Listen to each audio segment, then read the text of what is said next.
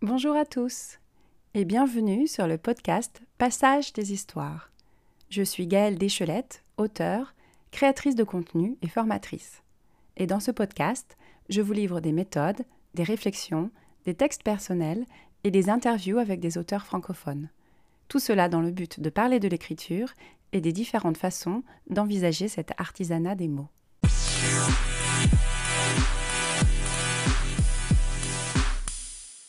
Et on continue avec le thème du mois qui parle de la critique, de l'autocritique, de comment se dépêtrer avec les lectures, les relectures, les lecteurs et les relecteurs, avec la lecture d'un texte, le premier chapitre de mon troisième roman, encore à paraître. Mais avant de commencer, je vous livre rapidement mon parcours. Je lis et j'écris depuis toute petite, mais j'ai réellement renoué avec l'écriture de fiction en 2014. Depuis, j'ai auto-publié deux romans et je termine la rédaction d'un troisième. Je crée du contenu informatif et parfois drôle pour différents médias, journaux en ligne, vidéos. J'ai également suivi et animé de nombreux ateliers d'écriture créative et je publie des billets sur mon blog ainsi que des fragments de mes écrits sur Instagram. Vous retrouverez toutes les informations dans la description. Donc comme d'habitude dans les lectures euh, du mois, je vous livre d'abord le texte et ensuite je vous parle de comment je l'ai écrit.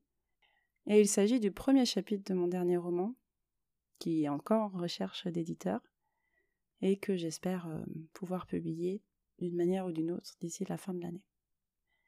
Donc je vous parlais de ce fameux syndrome de l'imposteur, de cette euh, peur que l'on ne trouve pas le texte bon, et il s'agit de d'un premier chapitre, donc c'est toujours un peu délicat. Je vous livre le texte euh, tout de suite.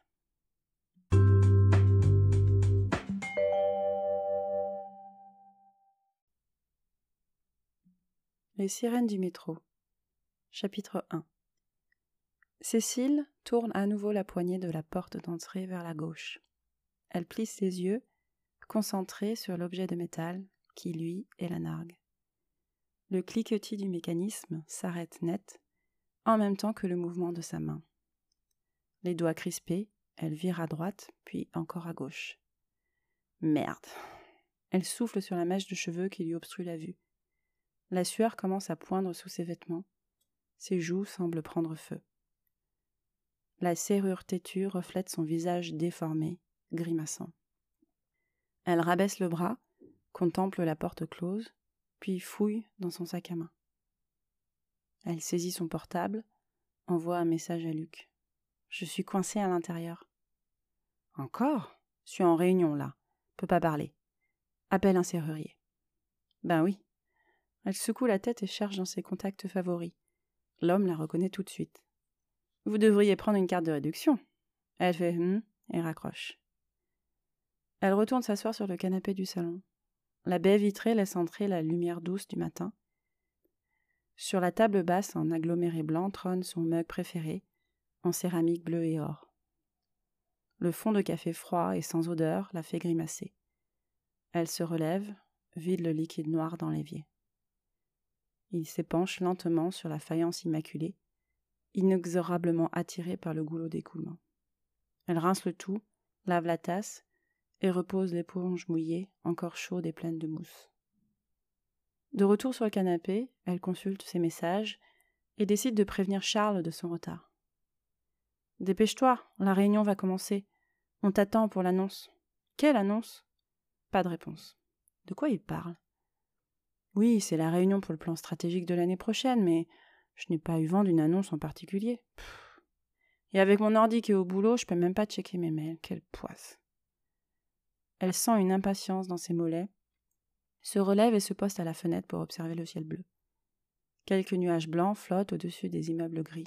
Elle lance une playlist relaxation sur Spotify. Tente quelques exercices de respiration abdominale, mais son corps est pris de tremblements. Elle saisit son téléphone et envoie un message à ses collègues, Clémence et Jean, pour se plaindre de sa malchance et demander des nouvelles. Pas de réponse. Ils doivent être en mode silencieux. Pour une fois qu'une réunion commence à l'heure dans cette boîte. Elle se relève et marche autour de la table basse. Le rythme de la musique s'accélère en même temps que la cadence de ses pas. Vite essoufflée, elle s'affale sur le canapé et reprend son téléphone. Pas de message. Elle ouvre Instagram, fait défiler des photos de visages, de corps parfaits, de petits déjeuners healthy et de phrases de motivation. Sensiblement, sa respiration se calme. Son cerveau tourne au ralenti lui aussi. Une demi-heure plus tard, elle est délivrée. Elle échange un billet de 50 euros contre une facture, attrape son sac, laisse tomber le gilet, claque la porte et vole à travers le couloir. Quelques secondes après, la voilà dans la rue. La fraîcheur de l'obscurité fait place aux rayons du soleil qui réchauffe ses bras nus. Elle fonce à la station de métro toute proche. De chance, la rame arrive lorsqu'elle accède au quai. Le train s'arrête, bondé. Elle soupire. Tut. Les portes s'ouvrent sur des figures inexpressives, voire hostiles. Les néons créent des ombres sur les visages, sous les yeux et autour de la bouche, comme des masques de monstres d'Halloween heure de pointe. Cécile s'engouffre dans le métro. Elle se tourne vers la vitre sale et rayée. Tout le monde l'ignore, statue mobile. Seules les têtes d'Odeline lorsque la rame redémarre. Elle reste debout, fixant la glace. Dans son dos, un sans-abri récite la météo contre quelques pièces, un coupon restaurant ou un ticket RATP. Une voix masculine, forte et grave, engage la conversation avec lui.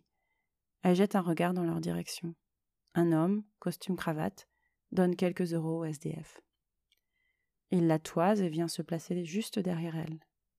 Les corps se pressent dans l'attente d'un prochain arrêt. À l'ouverture des portes, certains sortent, d'autres entrent et le métro redémarre. Elle garde les yeux fixés sur les murs sombres du souterrain. C'est vraiment pas de bol d'être en retard le jour où une réunion aussi importante est prévue. D'un geste vif, elle se masse le cou. Elle ne sait pas si c'est la course ou les températures clémentes de ce mois de mai, mais la transpiration perle sur sa nuque et coule vers le bas de son dos. Elle sent ses muscles se contracter et roule les épaules pour tenter de faire passer cette sensation désagréable.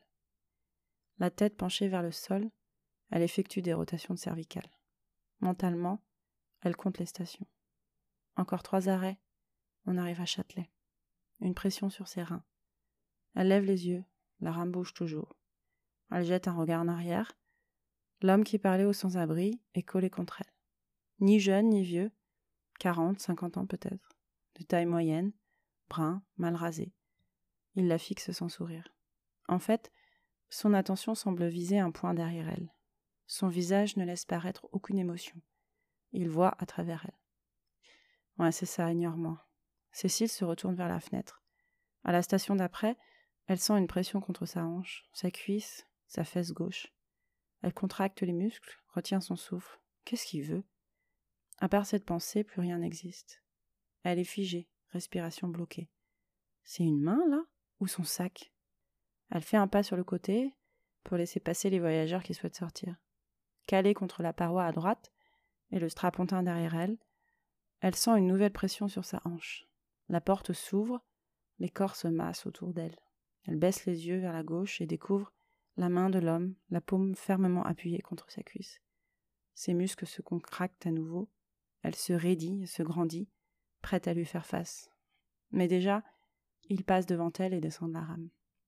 Elle a le temps d'apercevoir un énorme bouton pustuleux, prêt à éclater sur le cou mal rasé. Son visage se comprime en une grimace de dégoût. Elle le suit des yeux. Il est déjà loin. Elle revoit son regard vide de tout à l'heure, elle a envie de crier, mais ses mâchoires semblent verrouillées. Les portes se referment. Lorsque le métro redémarre, elle sursaute et manque de tomber.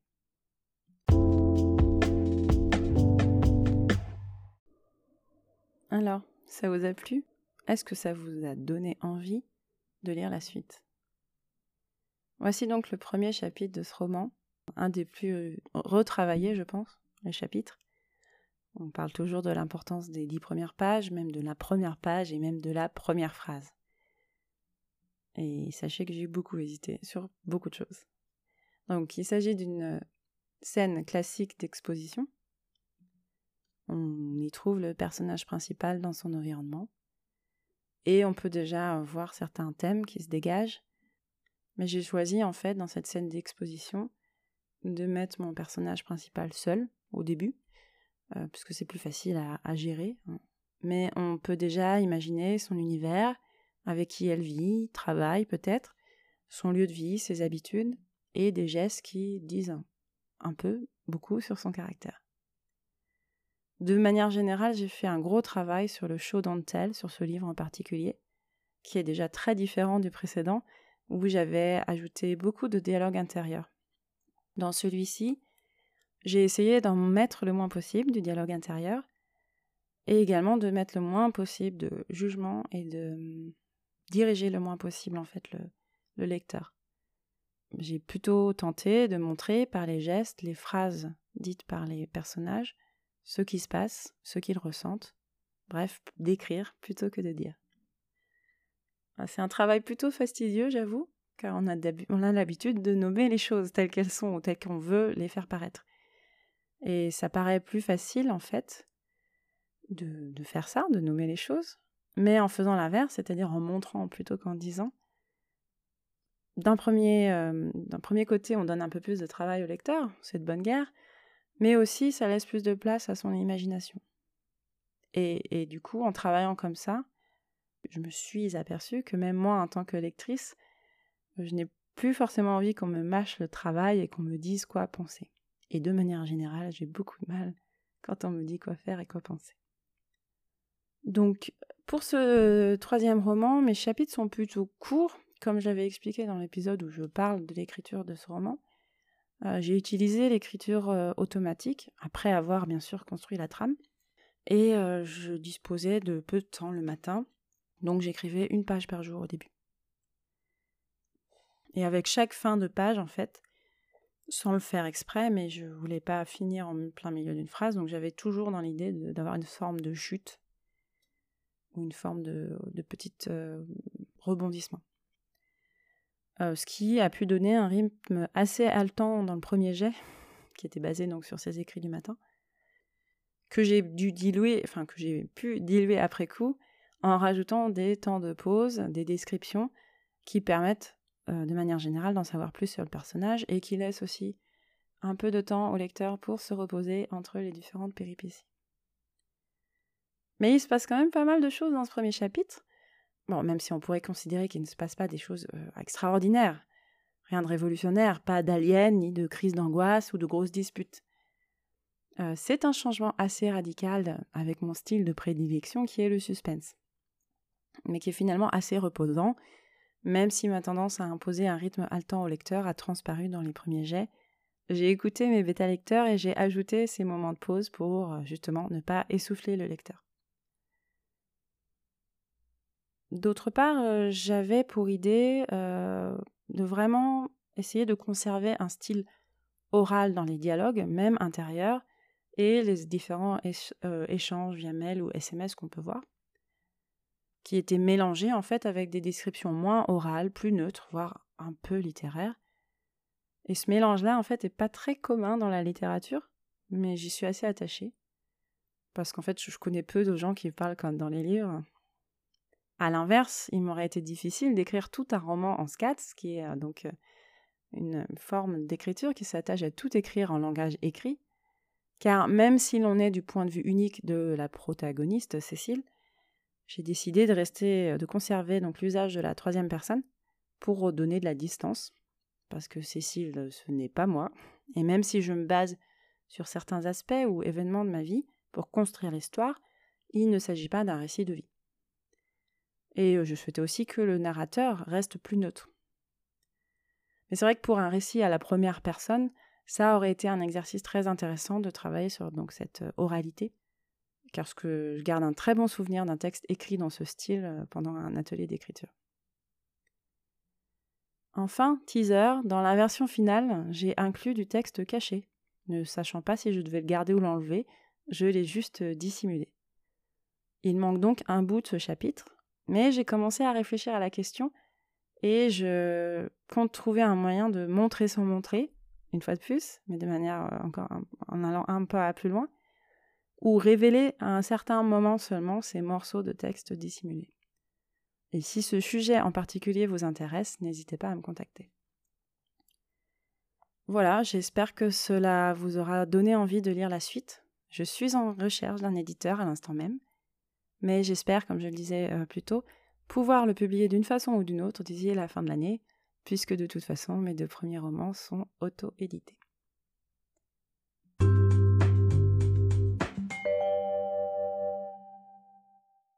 Avant de finir, je voulais vous remercier pour votre écoute attentive et vos retours. Je vous rappelle que vous pouvez me contacter en me laissant un message vocal sur la plateforme Encore. D'ailleurs, n'hésitez pas à vous abonner à ce podcast pour ne manquer aucun épisode, à lui donner une note ou à le transférer à vos proches si vous pensez que cela peut leur être utile. Vous pouvez également me contacter sur Instagram à passage.d.histoire ou bien sur Facebook ou LinkedIn sous le nom Passage des Histoires et également me soutenir sur Patreon. Je vous mets tous les liens dans la description. Enfin, si vous avez une idée, un projet ou une question, contactez-moi et profitez d'une session découverte gratuite. Merci de votre écoute et je vous dis à bientôt pour un prochain épisode.